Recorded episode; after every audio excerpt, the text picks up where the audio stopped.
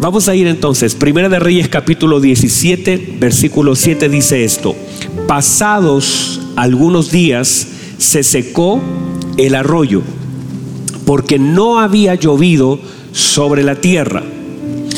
Vino luego a él palabra de Jehová diciendo, levántate, vete a Zarepta de Sidón y mora allí.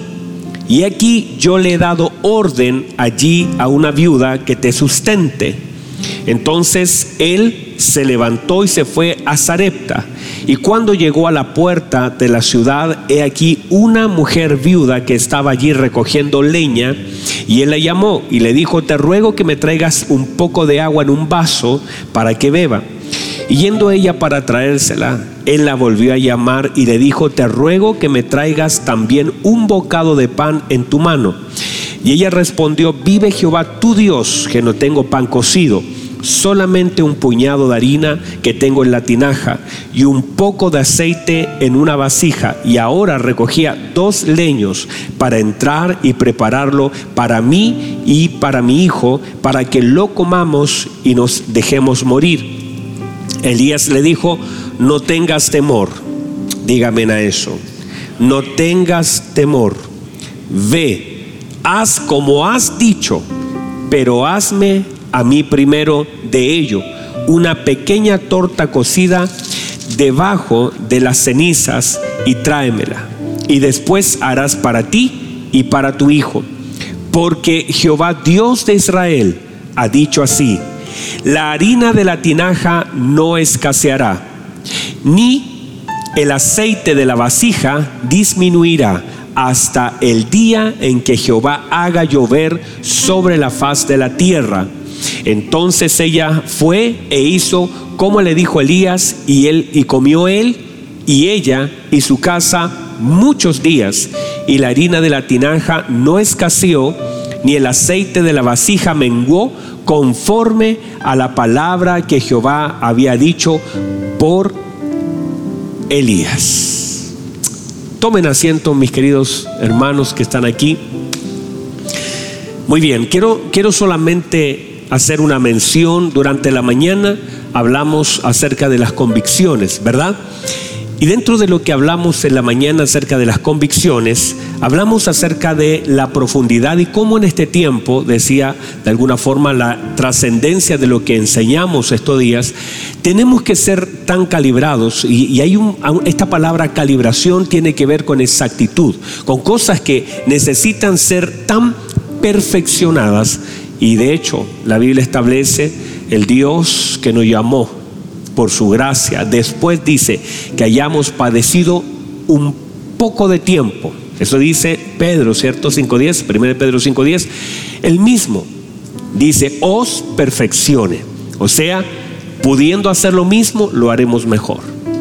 Haciendo las mismas cosas seremos perfeccionados. Eso vamos a trabajar durante la tarde.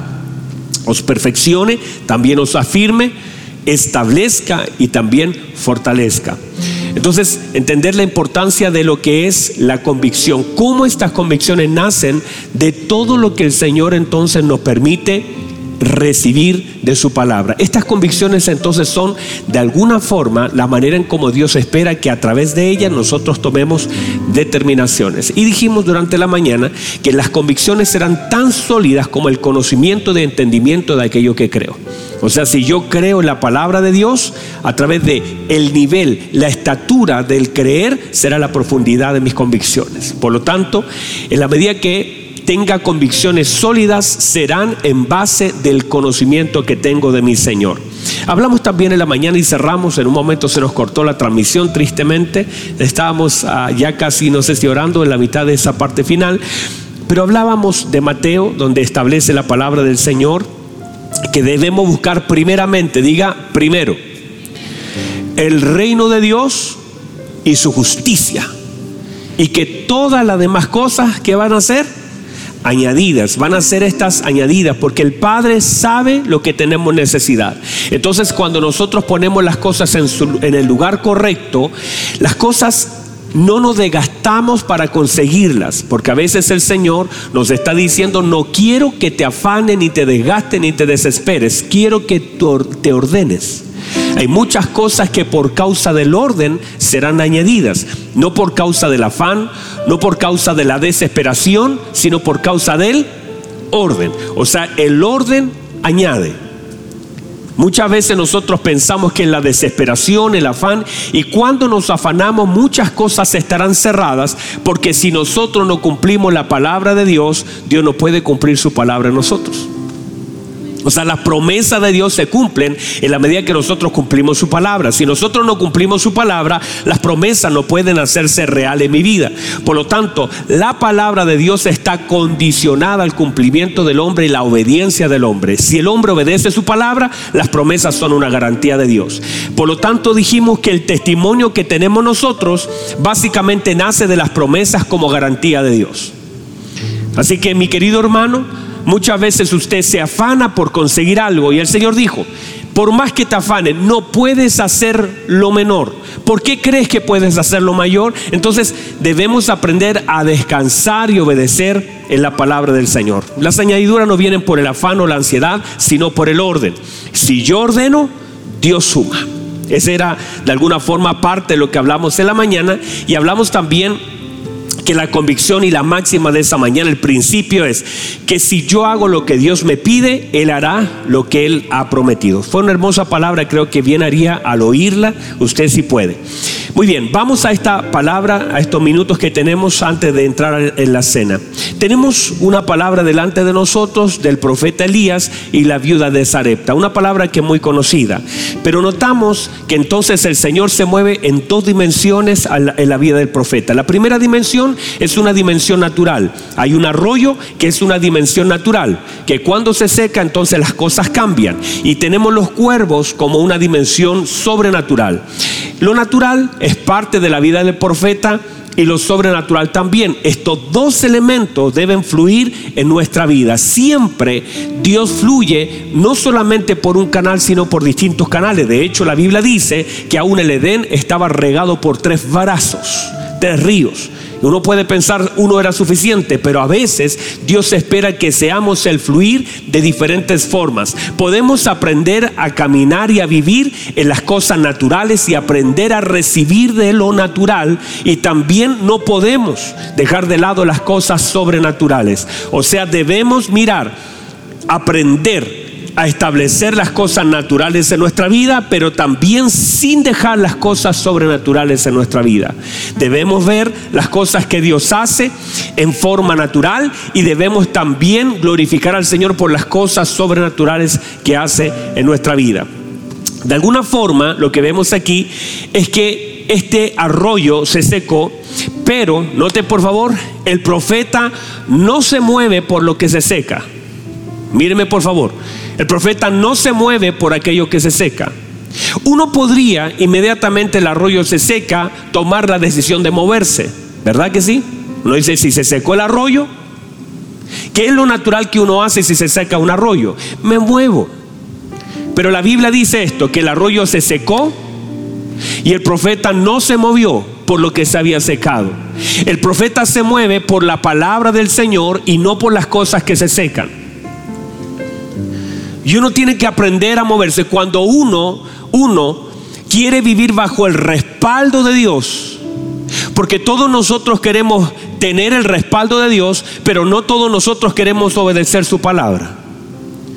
Y es un error tan grande que muchas personas quieren ver la mano de Dios sobre su vida, pero no quieren obedecer su palabra. Aquí nos muestra la palabra del Señor este principio, que hay un arroyo que se seca, pero un profeta se, se queda.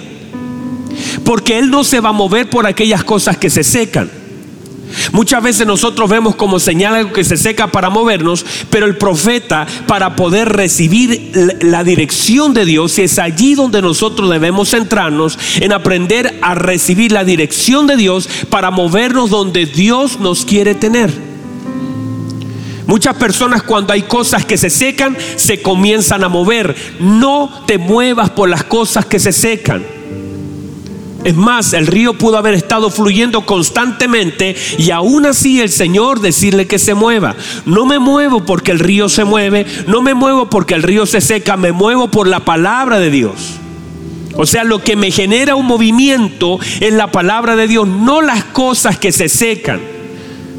Yo no estoy mirando las cosas a mi alrededor. tengo que estar tan calibrado a lo que Dios quiere hacer porque en este tiempo, mis queridos hermanos, es tan trascendente que aprendamos a movernos según la palabra y la obra del Espíritu Santo y no las cosas que van cambiando porque muchas cosas van a cambiar, pero debemos aprender a movernos en la dirección que el Señor quiere que nos movamos. Entonces muchas personas cuando hay algo que se cierra creen que es un indicio. No es así. A veces las cosas cerradas solamente vienen a manifestar una gloria y una gracia mayor, pero no es para moverse, sino que muchas veces también están nuestras convicciones. Si el Señor me llevó al arroyo, que el Señor me saque de ahí. No porque algo deje de fluir quiere decir que ya me tengo que mover.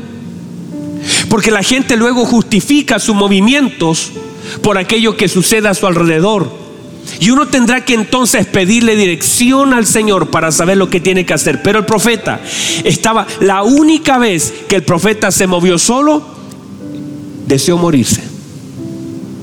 Cuando ustedes ven la vida del profeta, la única vez que el profeta se movió al desierto donde Dios no lo envió, él quiso morir.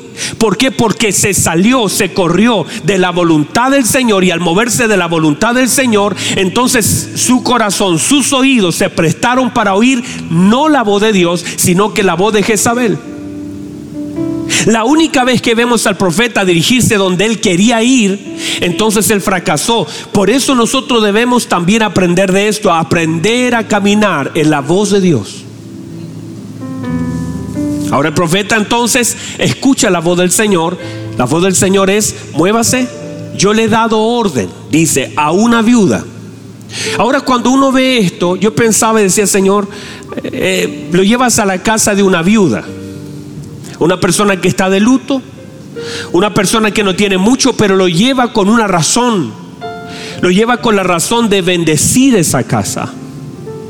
O sea, Dios me establece en el lugar que Él me quiere usar para poder que mi vida sea de bendición para la vida de otro. O sea, entender que cuando yo soy guiado por el Señor, no solamente Él me lleva a lugares de comodidad, sino de propósitos. Y cuando el Señor Jesucristo habla sobre la vida del profeta Elías, dice que en Israel había muchas viudas, pero él fue llevado a la viuda de Sarepta de Sidón y entender que a veces Dios decide moverme de un lugar y establecerme en un lugar por causa del propósito que Él tiene sobre mi vida en favor de otros. No es una pobre viuda, es una viuda tremendamente bendecida porque Dios le envía algo que ella necesita. Y la Biblia dice que, mire lo que dice el Señor, por favor atención, dice, yo le he dado orden a la viuda para que te sustente.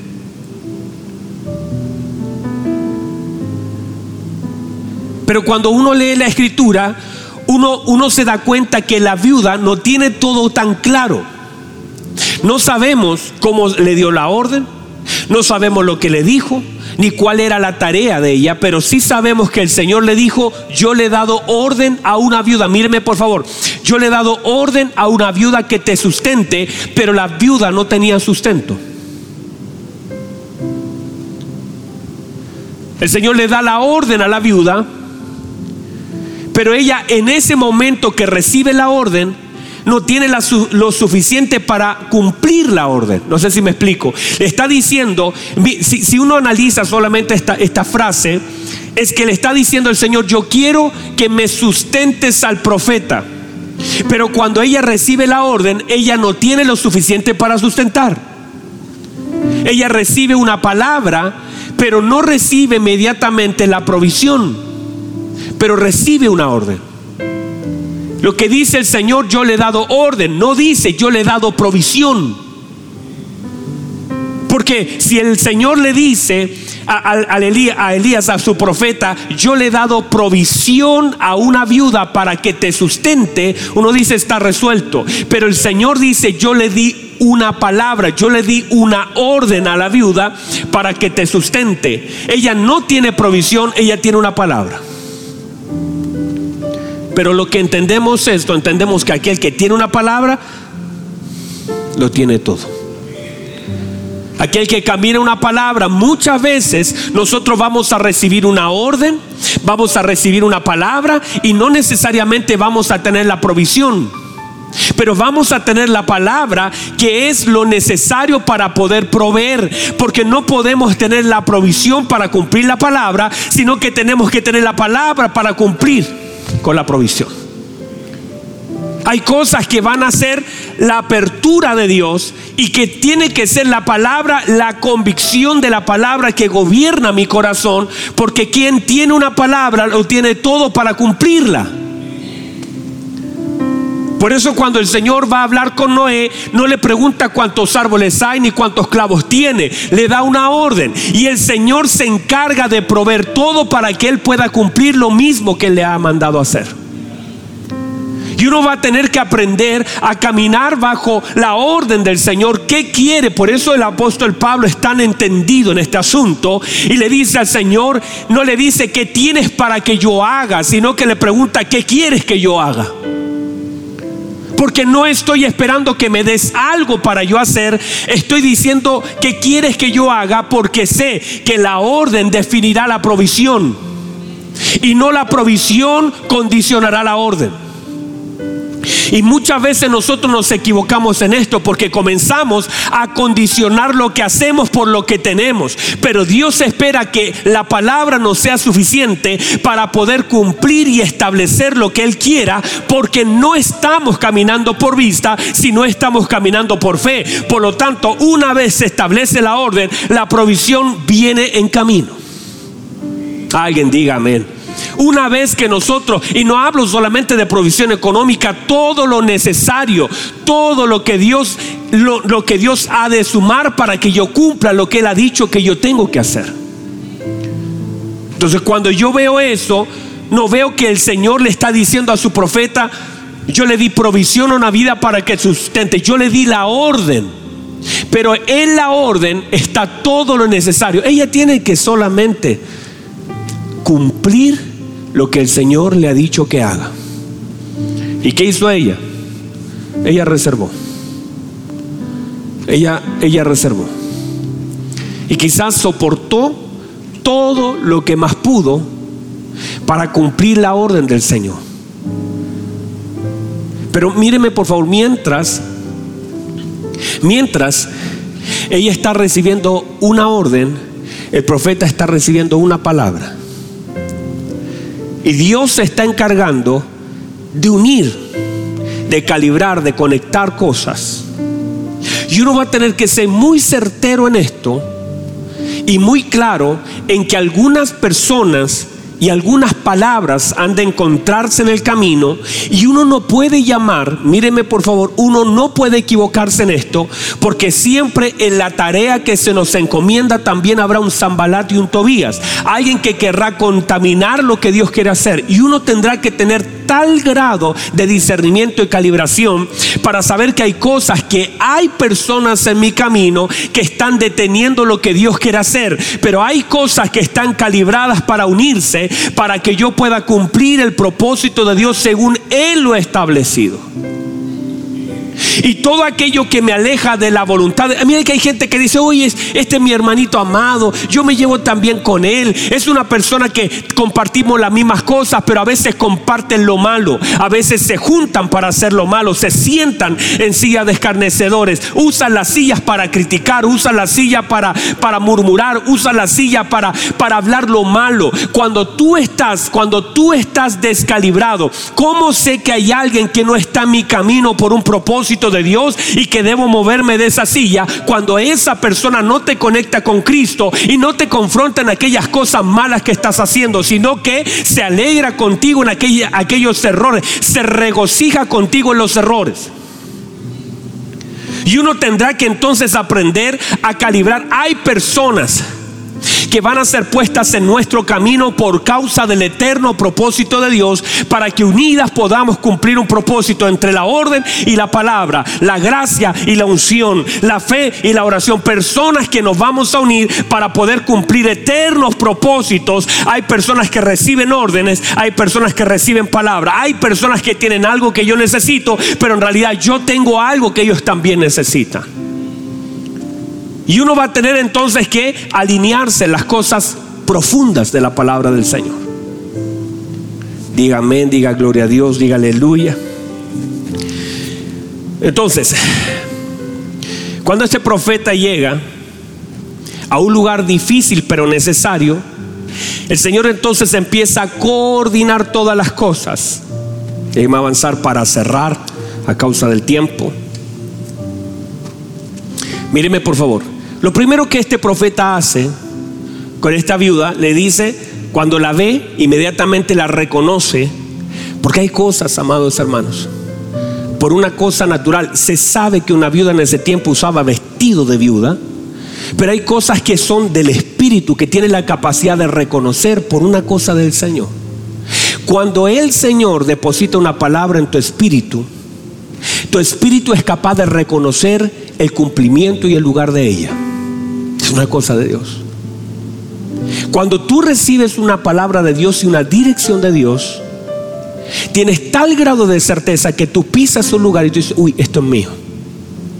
Yo lo oré, yo lo pedí, pero no, hay, no hay razón, no, no, no, no, lo puedo, no lo podemos explicar. Solamente sabemos que pisas un lugar y cuando entras a un lugar, entras a una oficina, entras a una casa, tocas algo, te conectas con alguien, tú dices, esto es de Dios, porque tu espíritu da testimonio que hay algo delante de ti que es aquello por lo cual oraste o por lo cual se te entregó una palabra. Entonces hay muchas cosas que se conectan cuando hay duda muchas veces es la evidencia de aquello que no es. Porque el Espíritu de Dios se mueve en certezas y convicciones. Entonces tú entras a un lugar y tú dices, este lugar, por ejemplo, el departamento, otras cosas. Recuerdo cuando nos fuimos al departamento, mi esposa tenía poca fe. Poca fe en que yo iba a ir a buscar un departamento. Yo estaba cómodo y en la casa teníamos que cambiar más cerca de la iglesia. Y un día le dije, voy a ir a buscarlo. Y ella no creía que yo iba a ir. Y yo fui. Y cuando entro al departamento, habían otras personas ahí, como seis, siete personas más mirando el mismo departamento. Y cuando yo pongo un pie en ese lugar, digo, uy, este, este es el lugar. Yo que no quería departamento, yo que era el sexto, de, eh, llegué más atrasado que todos los demás. Y cuando uno entiende las cosas del Espíritu, tú no vas a preguntar si ellos tienen más o menos posibilidades que tú, sino que tú tienes una certeza que no se mueven las probabilidades. Porque las certezas no se mueven en las probabilidades, sino que hay una seguridad dada por el Espíritu Santo de Dios que cuando yo pisé ese departamento dije, este es el lugar. Yo no había conversado todavía con la corredora, yo no había mandado mis papeles, pero lo que sí sabía es que ese lugar en el que yo había puesto mis pies, Dios me lo había entregado para vivir, por el tiempo que sea. Y le digo a la corredora, le dije, ¿sabe? Este departamento es el donde yo voy a vivir. Me dice, sí, pero hay otra persona. No dije, este no es, este, este de mí y de mi familia. Usted me dice los papeles que necesito enviarle para que me lo pueda pasar. Y él me dice, pero hay otra persona. Le dije, no, si le digo que este es mío. Ahora, si Dios tiene que mover una corredora, la mueve. Si Dios tiene que mover una persona, la mueve. Pero las cosas del Espíritu se disciernen espiritualmente. Y son tan certeras que tienes convicción de que esas son y no hay duda. Porque así opera el Espíritu de Dios. Y tú sabes qué es. Y tú sabes qué es. Y hay una gracia del Señor. Una presencia de Dios que comienza a fluir desde el interior. El Espíritu dándote testimonio. Cuando tú has encomendado lo que estás haciendo al Señor en oración o Dios te ha entregado una palabra, el Señor se encarga de direccionar. Ponga atención a esto. Yo estaba orando Y el Señor me dice, no, el arroyo no se secó, el arroyo se cambió. No es que el arroyo se secó, es que el arroyo se cambió de lugar. Porque ahora el Señor, míreme por favor, hay cosas que no se secan, hay cosas que se trasladan. Solamente se cerró una llave llamada Kerit. Se, se, cerró la llave, pero ahora lo primero que el profeta conecta es con una nueva llave. Sarepta. Y hay cosas en sí que no se cierran, solo se trasladan.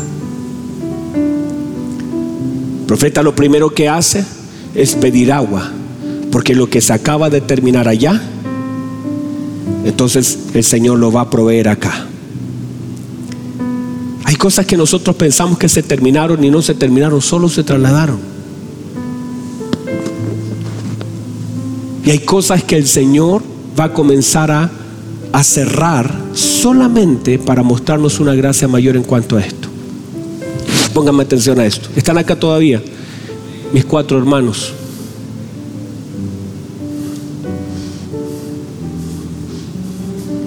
Qué bueno predicar a cuatro hermanos, ¿verdad? El Señor nos multiplicó, teníamos uno delante. Ahora tenemos cuatro. Mírenme, por favor. Déjenme decir esto, déjenme cerrar con esto lo que voy a decir. El profeta le dice, tráeme agua, el nuevo arroyo le va a traer agua. Y de pronto el profeta le vuelve a subir la demanda. Hay cosas que nosotros vamos a dar sin necesidad de algo más, pero llega un momento en que el profeta sube la demanda sobre ella. Le dice, tráeme agua en un vaso. Ella va a buscar agua en un vaso y el profeta le dice, pero también tráeme un trozo de pan. Y aquí viene todo este, el versículo más largo, es el versículo donde ella explica todas las cosas de lo que ella estaba haciendo y lo que ella pensaba hacer. Ella había, no solamente tenía una orden, ella tenía un plan.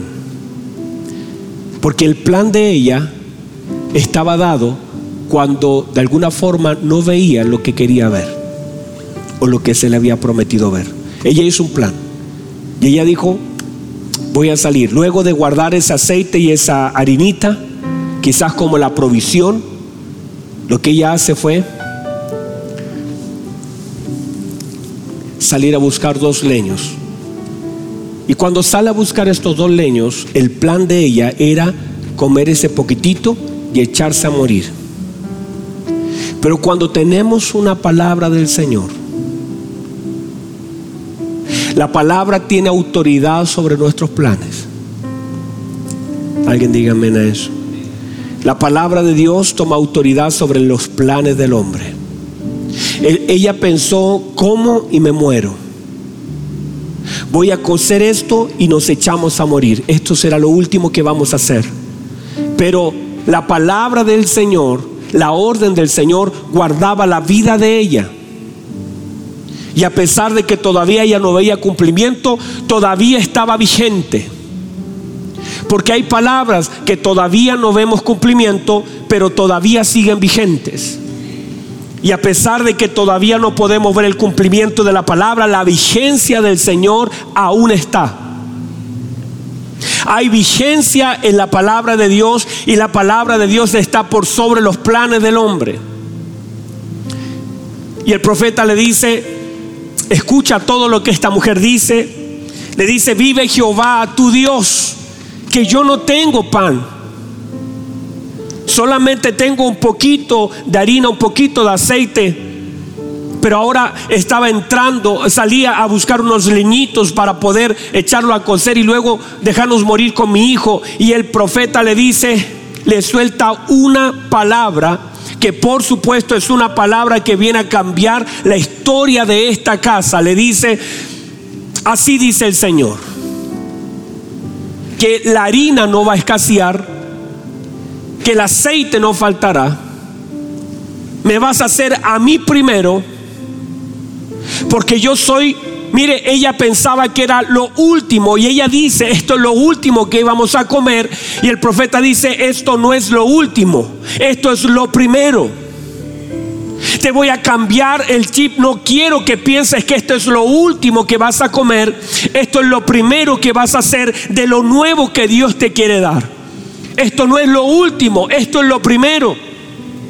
No quiero que pienses que esto es el final, esto es el principio. No es lo último que vas a comer, esta es primicia. No te comas la primicia. No quiero que vayas a pensar que esto es lo último, lo dejaste para el final y piensas que es lo último, pero no es lo último, es lo primero. Tienes que traerme a mí primero, dice el profeta. Ahora, escuche bien esto. Nuestra necesidad no puede definir nuestra prioridad. Mi necesidad no define mi prioridad. Ella necesitaba comer, pero la prioridad era entregarle al profeta para que la palabra se cumple. Porque si ella cumple la orden, Dios cumple su promesa. Porque si usted y yo cumplimos la orden, cumplimos la palabra, las promesas de Dios se hacen real. Pero la gente quiere que Dios cumpla sus promesas sin ellos cumplir su palabra. Y no podemos esperar que Dios cumpla sus promesas en mi vida sin que yo cumpla su bendita palabra. Y esa palabra será, será movida y será probada.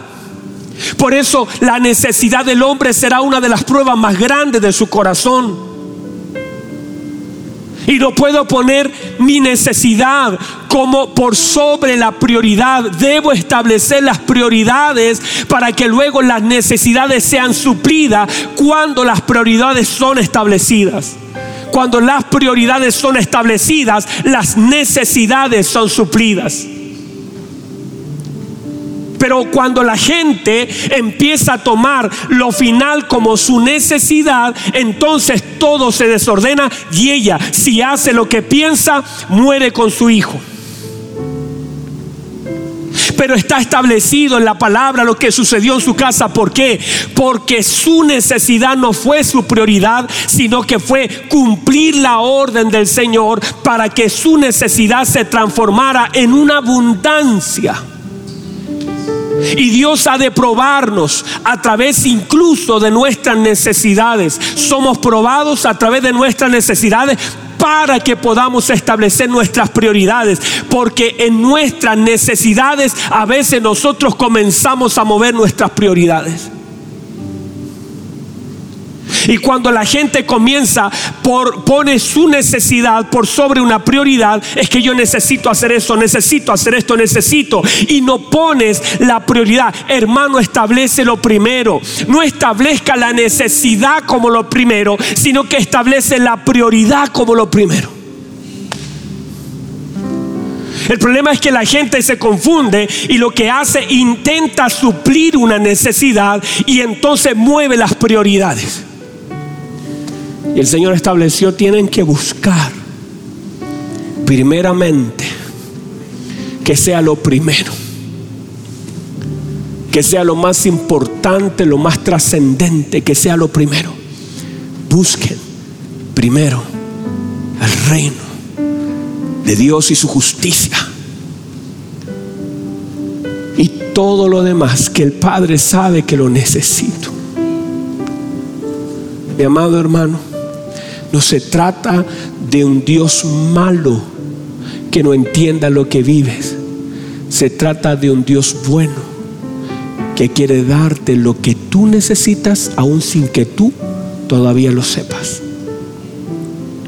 Te quiere vestir, te quiere proveer, pero necesita enseñarnos a ordenar las prioridades y que nuestras necesidades no tomen lo primero, sino que nuestras prioridades en el Señor suplirán nuestras necesidades. Ah, reciba eso, por favor. Pónganse en pie, por favor, déjenme.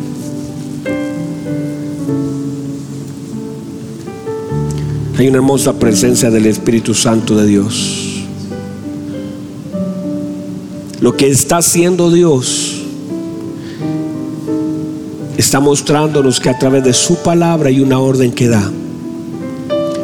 Muchas de las cosas que tal vez hoy son una necesidad y esa necesidad ha sido tratar de suplir tu necesidad, ha sido tu prioridad. El Señor está diciendo que tu prioridad sea yo y tu necesidad será suplida por esa prioridad. Porque lo primero toma autoridad sobre la necesidad. Nunca la necesidad deberá tomar autoridad sobre lo primero. Y cuando eso, eso sucede, usted va a ver que de pronto algo se abre, otra cosa se abre, otra cosa, y vas a sacar harina, y vas a sacar harina, y vas a sacar aceite, y vas a sacar aceite, y te vas a dar cuenta que el Señor es tan fiel, que hay cosas que no se van a acabar. Cuando tomas todas las cosas y obedeces la bendita palabra de Dios, el Señor se encargará de cumplir su palabra, usando lo que tenga que usar, haciendo lo que tenga que hacer, sorprendiéndonos aún en cosas que para nosotros no debiesen ser. Cuando el Señor hace algo, lo hace perfecto, lo hace completo y manifiesta su gracia y su gloria a través de eso. Cierra sus ojos, por favor, hay una hermosa presencia, Padre. Hermoso Jesús. Hermoso Jesús. Aleluya, aleluya, aleluya. Hemos, Señor, ido cambiando. Está todo tan desordenado en nuestra vida. Que nuestras necesidades han sido nuestras prioridades nuestros deseos, nuestras necesidades, lo que nos falta. Pero Señor, mientras predico, sé que su palabra está haciendo, está quebrantando el corazón de alguien. Está sacudiendo el corazón de alguien. Señor, ustedes, cuando usted toma el lugar que usted tiene y nosotros entendemos el lugar que usted tiene, cuando nosotros nos sometemos a su bendita palabra, hay cosas que se van a sumar de una forma tan gloriosa. Oh Dios, hermoso, hermoso, hermoso. Aleluya, aleluya, aleluya. Aleluya. Espíritu de Dios, Espíritu de Dios. Así como aquí, allá también, Señor así como aquí, Señor, allá también. En los hogares sean tocados. Que los hogares sean tocados. Que los matrimonios sean tocados.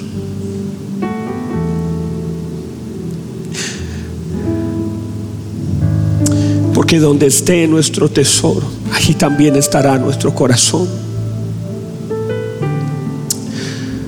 Señor,